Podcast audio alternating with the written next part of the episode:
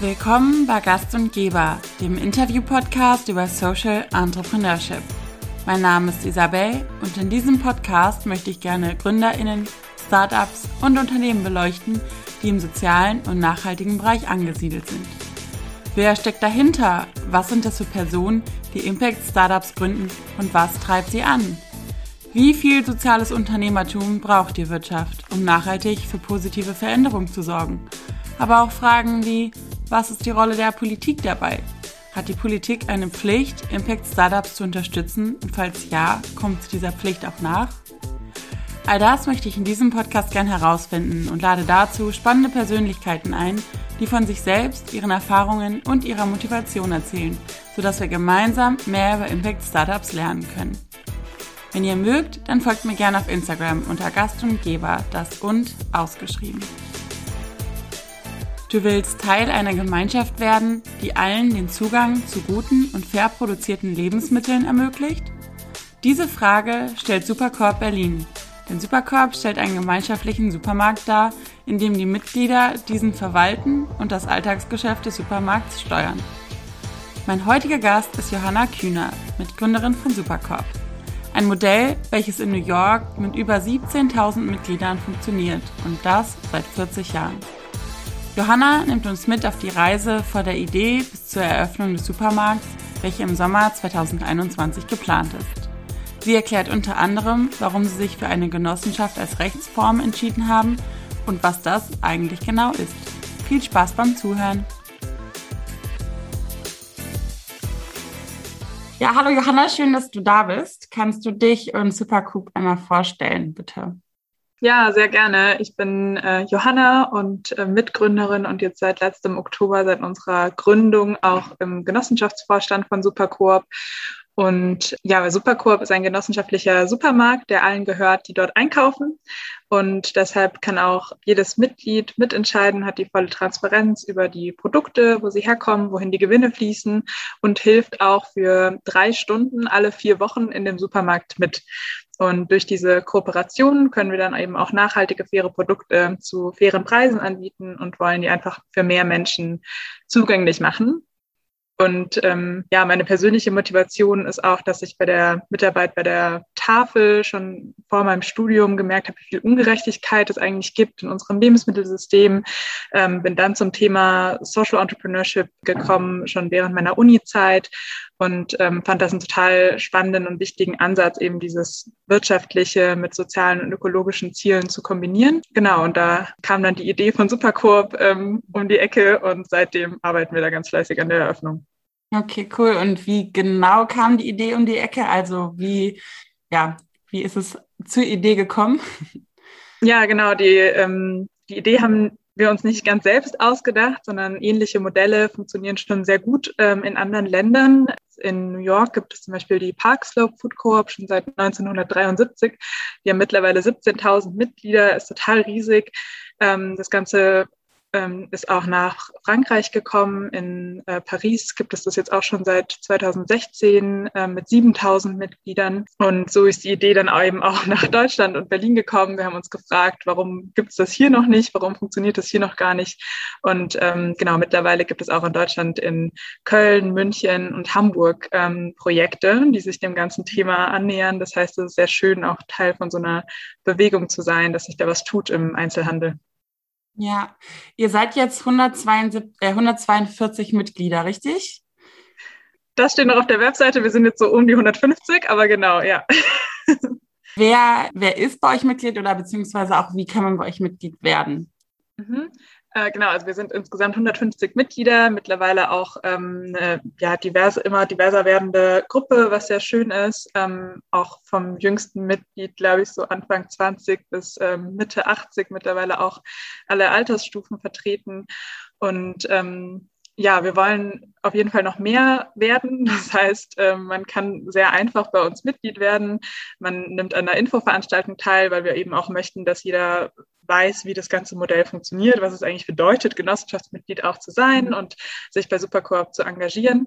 Dann zeichnet man einen Anteil in Höhe von 100 Euro und ist dann Mitglied der Genossenschaft ähm, und hilft seine drei Stunden alle vier Wochen ähm, bei uns mit, jetzt eben eher in der Vorbereitungsphase und äh, später dann im Laden. Okay. Ihr habt, das ist ja gerade schon gesagt, im Oktober ähm, gegründet und im Sommer, korrigiere mich gerne, aber ich glaube, im Sommer wird ja der erste Laden dann aufgemacht in Wedding, richtig? Genau, das ist der Plan. Okay, super. Was ist also diese, diese Vorbereitungszeit? Vielleicht kannst du uns einmal so ein bisschen mitnehmen, was in diesem knappen Jahr der Vorbereitung so die, die Meilensteine sind. Also, genau. Mhm. Ja, eigentlich hat es sogar schon vor der Genossenschaftsgründung ähm, angefangen, das ganze Projekt. Also ähm, auch bis zu dieser Gründung haben wir einiges äh, vorbereitet und schon an Arbeit reingesteckt. Wir hatten auch schon Ende 2019 unsere erste Crowdfunding-Kampagne, wo wir ähm, einen Kinofilm gezeigt haben über die Parksville Food Co-op in New York, um das ganze Modell bekannt zu machen. Das ist ein sehr schöner Film, der sehr gut zeigt, ähm, ja, also gute Einblicke gibt, was es eigentlich bedeutet. Und ähm, dann hat sich so das ganze Projektteam eigentlich erst zusammengefunden ähm, und sich wirklich rauskristallisiert, okay, wer ist auch bereit, wirklich viel Zeit äh, rein zu investieren, das Ganze mitzugründen, mitzutragen. Ähm, ist ja schon auch nochmal ein bisschen ähm, was anderes ist, sich ein bisschen zu engagieren und wirklich zu sagen, wir gründen jetzt eine Genossenschaft und wir eröffnen einen Supermarkt.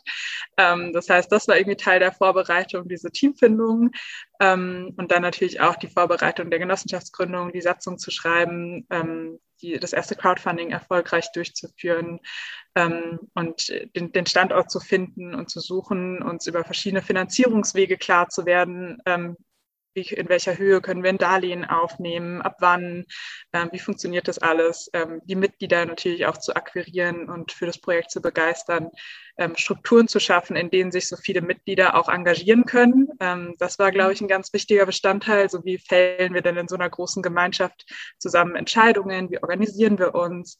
Genau, und das waren irgendwie alles Teile dieser Vorbereitung, bis es dann zur Genossenschaftsgründung im Oktober kam. Und ähm, jetzt liegt wirklich mehr der Fokus auch auf der ähm, Ladeneröffnung, Ladenplanung, wo steht was, das erste Produktsortiment ähm, ist jetzt mhm. zusammengestellt, wo bekommen wir die Produkte her, Beziehungen aufbauen mit, mit landwirtschaftlichen Betrieben in der Region. Okay. Und ähm, wie viele wart ihr bei der Gründung und wie habt ihr euch so gefunden und oder kennengelernt? Ähm, wir waren insgesamt 39 Gründungsmitglieder ähm, bei der Gründung im letzten Oktober und ähm, ja, auch aus unterschiedlichen Ecken eigentlich. Also es kannte sich niemand so richtig vorher schon, ähm, sondern alle sind nur um diese Idee zusammengekommen. Es war jetzt kein mhm. fester Freundeskreis, die sich entschlossen haben, das umzusetzen.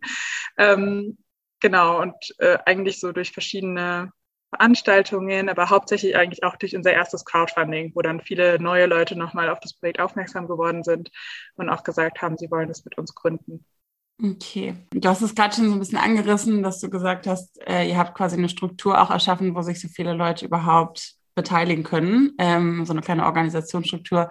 Wie sieht das denn genau aus? Weil ihr habt ja, glaube ich, alle Mitspracherecht und da stelle ich es mir nämlich auch relativ schwierig vor, irgendwie alle 150 Meinungen ähm, unter einen Hut zu bekommen und sich auch abzustimmen und ähm, auch die, die Arbeitszeiten irgendwie abzustimmen. Wie, wie geht ihr da vor?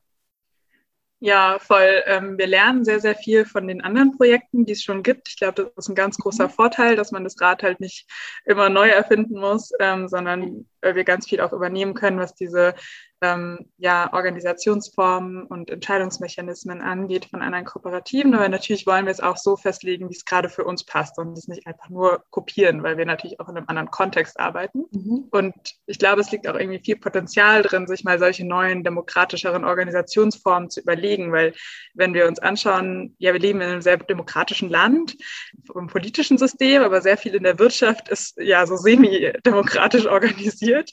Und ich finde es ganz spannend, eben auch auch in der, in der Wirtschaft diese demokratischen Prozesse mal weiterzudenken und voranzutreiben. Ähm, bei uns ist es ganz konkret so, dass wir einmal im Monat ungefähr ein Plenum haben, wo alle Mitglieder zusammenkommen können, die wollen. Man muss natürlich nicht teilnehmen. Da fällen wir dann wichtige Entscheidungen, wie zum Beispiel unsere Produktleitlinien, über die haben wir abgestimmt, nach welchen Kriterien wollen wir die Produkte einkaufen. Ähm, oder eben auch ähm, welche Sonderregelungen gibt es vielleicht ähm, für Leute, die ihre Schicht mal nicht machen ähm, können und sowas, was irgendwie alle betrifft. Das versuchen wir auch zusammen zu entscheiden. Und da haben wir das ganz genau auch in der Satzung festgelegt, welche Entscheidungen wie getroffen werden. Und sonst arbeiten wir viel Richtung soziokratische Prinzipien, ähm, dass eben auch die einzelnen Arbeitsgruppen, ich glaube, wir haben jetzt so um die 13, äh, 14 Arbeitsgruppen, dass die auch sehr ähm, ja, eigenständig entscheiden können. Also wir haben jetzt gerade ähm, auch eine wichtige Entscheidung getroffen über das IT-System, ähm, was wir benutzen fürs Warenmanagement und auch das Mitgliedermanagement. Und das hat eigentlich hauptsächlich auch unser IT-Team mit entschieden und wurde jetzt nicht irgendwie dann durch den, durch den Vorstand oder so nochmal, also natürlich abgestimmt, aber das sind halt Entscheidungen, die sollen die Leute treffen, die am meisten inhaltlich im Thema auch drin sind. Ja, okay. Und jedes Mitglied arbeitet ja drei Stunden pro Monat. Das ist auch eine, eine, Voraussetzung dafür, dass man bei euch einkaufen kann, richtig? Also jemand, der nicht Mitglied ist, kann auch nicht bei euch einkaufen. Genau, ja. Wir haben die Regelung, dass eben ähm, jeder, der einkaufen will, muss Mitglied sein, aber jeder kann Mitglied werden. Okay. Und ähm, die Kündigungsfrist beträgt ja drei Jahre wie so drei Jahre. Das ist ja verhältnismäßig für egal welche Art von Mitgliedschaft relativ lang. Das heißt, ihr habt euch ja wahrscheinlich was dabei gedacht. Ähm, was steckt dahinter? Ja, voll gut informiert. Das ist deshalb der Fall, weil ähm, wir jetzt auch ein Darlehen aufnehmen und die Bank natürlich mhm. auch sehen will, dass wir für eine gewisse Zeit ähm, auch unser Eigenkapital auf jeden Fall sichern, was wir durch die ersten Mitglieder haben. Ähm, es war deshalb, mhm. also einfach deshalb wichtig, damit so eine gewisse Stabilität am Anfang in dem Projekt ist und sich das halt auch wirklich finanziell trägt. Was aber möglich ist, wenn man das Projekt, also wenn, wenn du jetzt Mitglied wirst und keine Ahnung, du willst dann doch nicht mehr Mitglied sein, weil du vielleicht umziehst ähm, oder aus anderen Gründen, dann kannst du deine Mitgliedschaft auch übertragen, schon vor den drei Jahren. Also das könntest du sogar schon in, in zwei Monaten machen, einfach zu sagen, okay, ich finde ein anderes neues Mitglied, was für mich Mitglied wird oder vielleicht auch ein bestehendes Mitglied, was noch einen neuen Anteil übernehmen will. Okay. Du hast ja gerade schon gesagt, ähm, dass es das Konzept in New York schon seit, glaube ich, 40 Jahren ungefähr gibt. Was meinst du, Warum hat das bisher noch keiner in Deutschland umgesetzt? Vor allen Dingen, weil es ja offensichtlich da so wahnsinnig erfolgreich ist. Hast du da eine Erklärung für? Ja, das ist eine super gute Frage. Ich habe, glaube ich, nicht die perfekte Antwort, aber ähm, New York 1973 ist natürlich in einem ganz anderen Kontext entstanden als den Kontext, den wir hier haben. Aber natürlich auch aus dem Bedürfnis heraus, wir brauchen irgendwie gute, frische Lebensmittel, die wir uns auch leisten können. Und das war einfach in den 70ern in New York nicht gegeben, mitten in der Stadt. Mhm. Und ich glaube, jetzt haben wir eher ähm, dieses Bedürfnis nach mehr Transparenz, äh, was bewegen und verändern zu wollen, auch im positiven ähm, Sinne, ähm, wirklich auch zu wissen, wo kommen die Produkte äh, her, ähm, was passiert mit meinem Geld, aber eben auch den ähm, Zugang zu steigern zu nachhaltig und fair produzierten Produkten, weil ähm, der Anteil von, von Bio-Lebensmitteln zum Beispiel liegt immer noch unter 10 Prozent, was ich schon ziemlich wenig finde dafür, dass wir in einer ja, Klima- und Biodiversitätskrise uns befinden und ähm, das einfach nochmal zu steigern und eben diesen, dieses Modell zu adaptieren auf jetzt die anderen Bedürfnisse und, und äh, die da sind natürlich äh, in, in Berlin 2021, die ganz anders sind zu denen in New York. Ja. Aber da eben nochmal auch diese, diesen Adaptionsprozess ähm, war ganz wichtig für uns. Ja, spannend. Ja, okay, so habe ich es gar nicht gesehen, aber ja, spannend. Wie finanziert ihr euch denn? Weil ihr schreibt auf eurer Website, dass die Produkte tendenziell eher ein bisschen günstiger sind, weil ihr ja die Arbeitskräfte quasi nicht bezahlen müsst und jeder macht das ja ehrenamtlich. Trotzdem habt ihr aber so Kosten wie Ladenmiete, du hast gerade gesagt, IT-Systeme, die sind wahrscheinlich auch nicht kostenfrei ähm, und noch ganz viele andere Kosten. Werden die dann trotzdem über den Produktpreis abgewickelt oder finanziert ihr euch über Spenden oder wie, wie läuft das? Ja, genau. Wir haben eigentlich eine wie andere Supermärkte auch eine Marge, die wir aufschlagen auf die Produkte, also ein Aufschlag von ungefähr 20 Prozent. Und dadurch, dass eben auch diese, dieser Produktaufschlag relativ also transparent ist, natürlich für alle Mitglieder und ähm, auch ähnlich für verschiedene Produkte, ähm, kann man ziemlich einfach auch zurückrechnen, wie viel hat das Produkt denn für uns im Einkauf gekostet und wie viel zahlt man dann mhm. später im Laden dafür. Aber über diese Marge decken wir halt genauso Kosten, wie es gibt auch ein paar Festangestellte, einfach für so Aufgaben wie zum Beispiel den Produkteinkauf, die Finanzplanung, mhm. Buchhaltung, die man nicht so super schnell mal alle vier Wochen in drei Stunden macht. Ja. Und ähm, solche Kosten werden dann halt über diesen Produktaufschlag abgedeckt. Okay. Cool.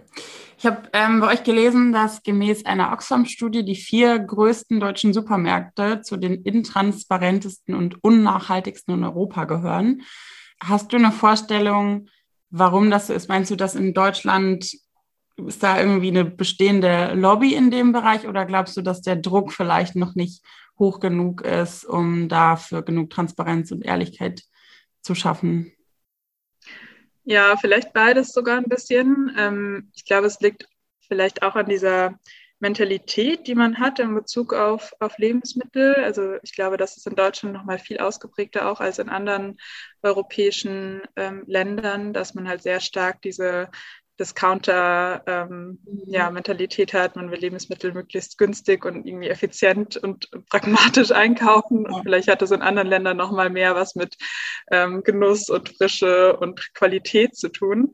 Ähm, mhm. Und deshalb finde ich es auch wichtig, dass man durch diese, durch diese Mitarbeit im Supermarkt vielleicht auch noch mal näher ranrutscht an die Produktion von den Lebensmitteln, weil man ja in der Wertschöpfungskette dann eigentlich auch als Mitglied bei uns involviert ist und sieht, ah, die Produkte werden hier angeliefert, die kommen vom Feld, man interagiert vielleicht mal kurz mit den Produzenten oder Lieferanten, ähm, man tut dann die, ja, die Produkte irgendwie ins Regal räumen. Man sieht mal, was da alles an Arbeit dahinter steckt und mhm. hat dann mhm. vielleicht auch nochmal nicht nur über einen höheren Preis, weil das, glaube ich, auch wieder viele Leute ausschließt, sondern irgendwie durch diese Interaktion und in diese Einbindung, dass man da auch nochmal so diese Wertschätzung äh, steigert und so ein bisschen dieses Verständnis schafft, wo kommen unsere Lebensmittel eigentlich her. Ja, das glaube ich auch. Ihr seht euch selber ähm, ja nicht als Konkurrenten von Unverpacktläden oder Surplus, sondern als Komplementorinnen und Partnerinnen. Ähm, warum ist das so? Oder in welcher Form seht ihr euch als, als PartnerInnen? Ja, also bisher haben wir einen super interessanten und guten Austausch gehabt, auch mit ganz vielen tollen Initiativen. Gerade in Berlin tut sich da ja unglaublich viel, also gerade durch die Unverpacktläden, ähm, durch Alternativen wie, wie Surplus, ähm, die sich gegen Lebensmittelverschwendung einsetzen. Und uns geht es nicht darum, jetzt von diesem kleinen Teil an Leuten, die vielleicht schon irgendwie bewusst und nachhaltig sich ernähren, ähm, uns irgendwie darum zu streiten, sondern wie können wir das größer machen? Wie können mhm. wir mehr Leute erreichen? Also nicht, wie streiten wir uns jetzt als nachhaltige Akteure um diese zwei Prozent, sondern wie erweitern wir das und wie schaffen wir Angebote, die verschiedene Zielgruppen erreichen und für diese Themen ähm, begeistern und insgesamt einfach für eine nachhaltige Ernährung ähm, sorgen. Und deshalb sehen wir uns als, als Partner auf dieser gemeinsamen ähm, Mission und ähm, haben auch bisher wirklich total die guten Erfahrungen gemacht, was den Info-Austausch angeht. Also auch nicht dieses, oh, wir halten euch jetzt da irgendwie alle Infos vor und was macht ihr jetzt hier eigentlich, ähm, sondern total der offene ähm, Austausch, was sehr schön ist, auch mit anderen Projekten, die sich gerade ähm, als ähnliche, ähnliches äh, kooperatives Supermärkte in, in Deutschland gründen. Schön. Das finde ich jetzt irgendwie generell, wenn man so ein bisschen in dieses ähm, Social Entrepreneurship Szene guckt, habe ich generell das Gefühl, dass der Austausch da ganz anders stattfindet als in der in Anführungsstrichen kommerziellen Wirtschaft. Ähm, ja, also ist mein Eindruck. Du hast es jetzt schon mehrfach gesagt, ihr seid eine Genossenschaft. Vielleicht für die, die nicht so genau wissen, was eine Genossenschaft ist. Ähm, kannst du es einmal grob sagen, beziehungsweise was der Vorteil ist, warum ihr euch dafür entschieden habt? Mhm. Ähm, ja, genau. Also eine Genossenschaft kann man sich ein bisschen mehr vorstellen wie ein Verein, der aber schon auch unternehmerisch äh, mehr agiert. Also ich glaube, vom Vereinsleben kennen das viele. Ähm, dass man sich da demokratisch einbringen und engagieren kann und dass eben die Stimme von jedem Mitglied zählt. Mhm. Und das ist ein ganz großer Unterschied zum Beispiel ähm, ja im Vergleich zu Aktiengesellschaften, wo man mehr Stimmrechte hat, je mehr Anteile man besitzt. Und bei der Genossenschaft ist das Schöne, dass es, man kann auch mehr Anteile zeichnen bei uns. Das ist natürlich super, weil das unterstützt das Projekt und bringt uns weiter voran. Aber man hat dadurch nicht mehr Stimmrechte. Mhm. Und das so ein bisschen zu entkoppeln, so warum nur, wenn, wenn man mehr Geld reingeben kann, warum sollte man dann mehr mitentscheiden können? Ähm, das fanden wir wichtig bei dem genossenschaftlichen Gedanken, ähm, weil das eben sehr gut reflektiert, dass wir das als Gemeinschaft ähm, tun und eben auch offiziell die äh, Förderung der Mitglieder und die Förderung von den sozialen und ja, ökologischen Zielen, die wir haben, in unsere Satzung geschrieben haben. Und das ist bei einer GmbH auch schwieriger, glaube ich, diese sozialen ökologische Mission oder dass wir eben zur Förderung unserer Mitglieder da sind und mhm. nicht irgendwie jetzt um uns als Vorstand ja. ähm, da, daran zu bereichern. Ähm, das war uns sehr, sehr wichtig, dass wir das auch rechtlich äh, sicherstellen und, und verankern naja, da gibt es natürlich viele verschiedene Wege, wie das auch Sozialunternehmen ähm, machen und realisieren. Und ich glaube, ähm, auch unterschiedliche Wege passen zu unterschiedlichen ähm, Unternehmungen und Ideen. Aber für uns war die Genossenschaft eine gute Lösung. Okay.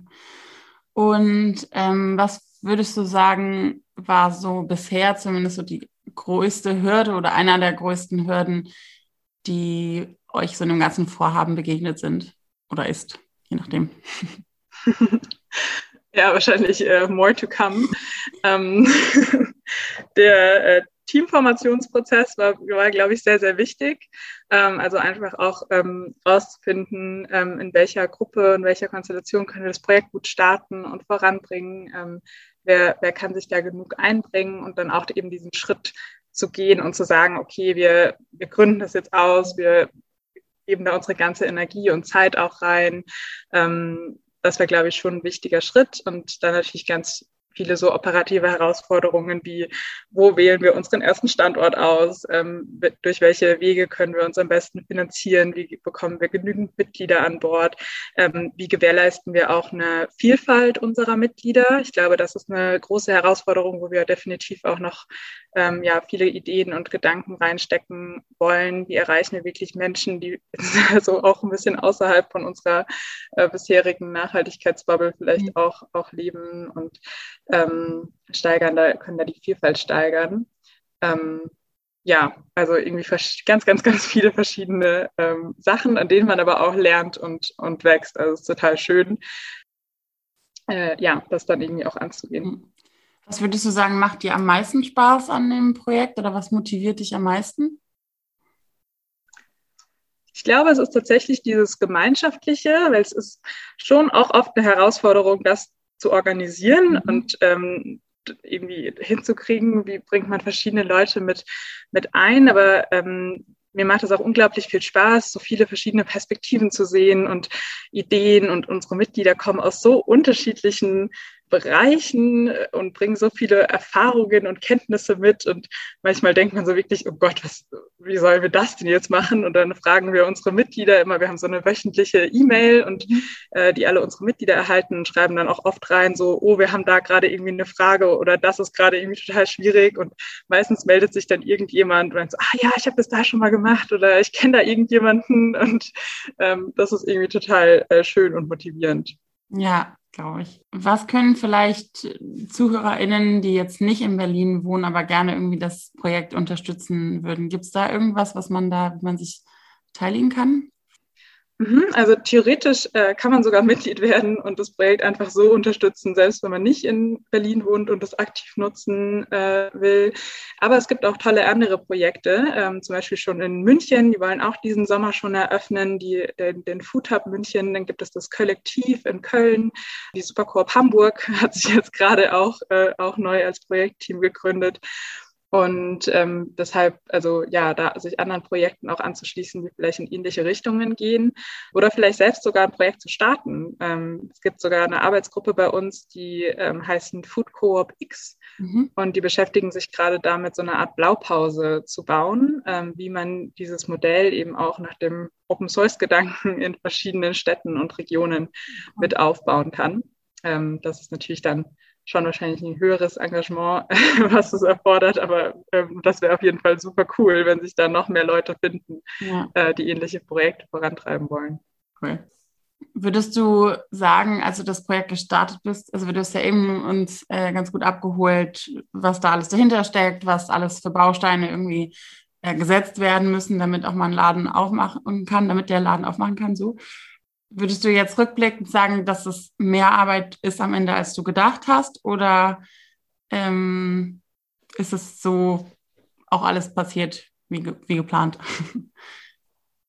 Ja, ich äh, auf jeden Fall Ersteres ist wahrscheinlich auch ganz gut, dass man das nicht immer alles weiß, was da so dahinter steckt.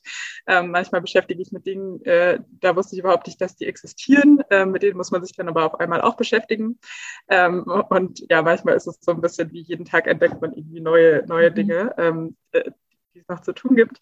Aber das ist ja auch ganz, ganz cool. Also es gehört, glaube ich, auch zu diesem Lernprozess mit dazu, ein bisschen zu dieser Reise.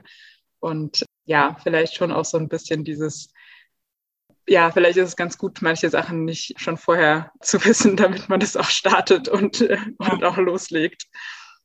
Ja, ich habe äh, irgendwann mal in einem anderen Podcast dazu den Begriff äh, unternehmerische Naivität gehört und ich fand das eigentlich ganz passend irgendwie, dass man sich ja, ich glaube auch äh, beibehält.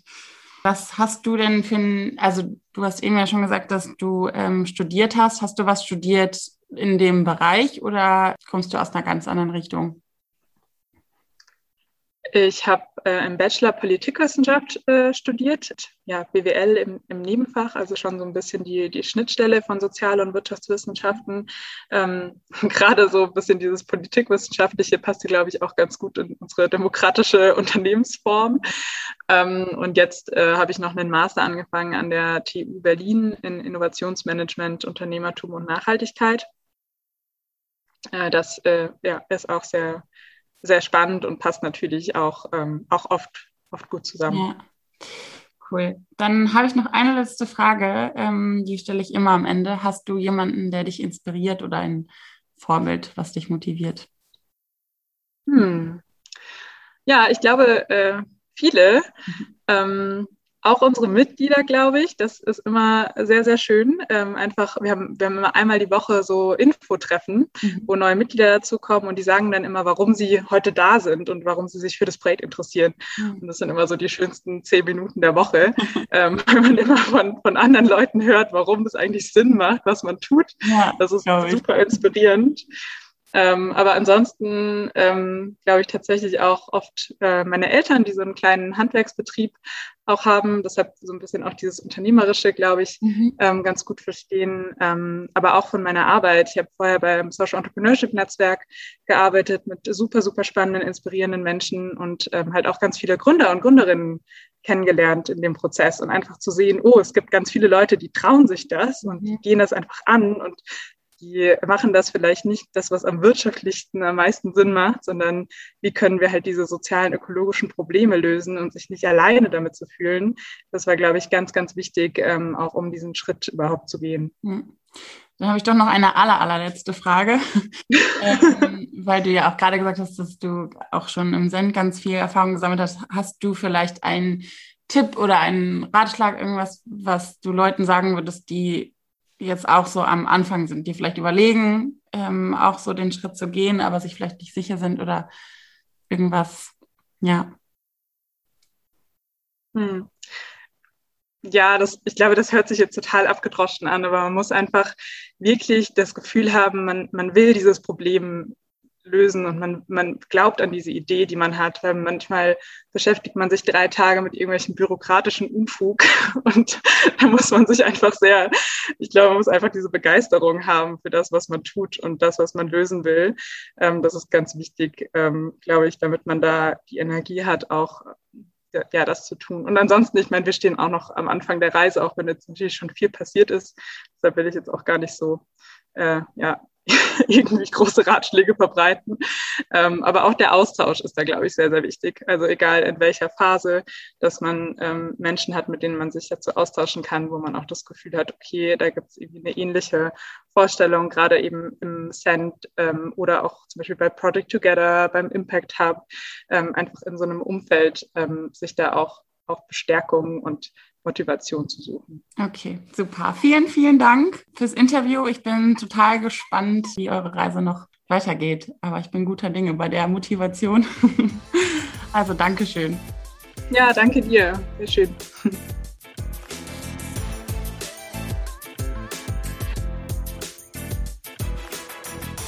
Das war die heutige Folge von Gast und Geber. Ich hoffe, ihr hattet eine gute Zeit und seid beim nächsten Mal wieder mit dabei.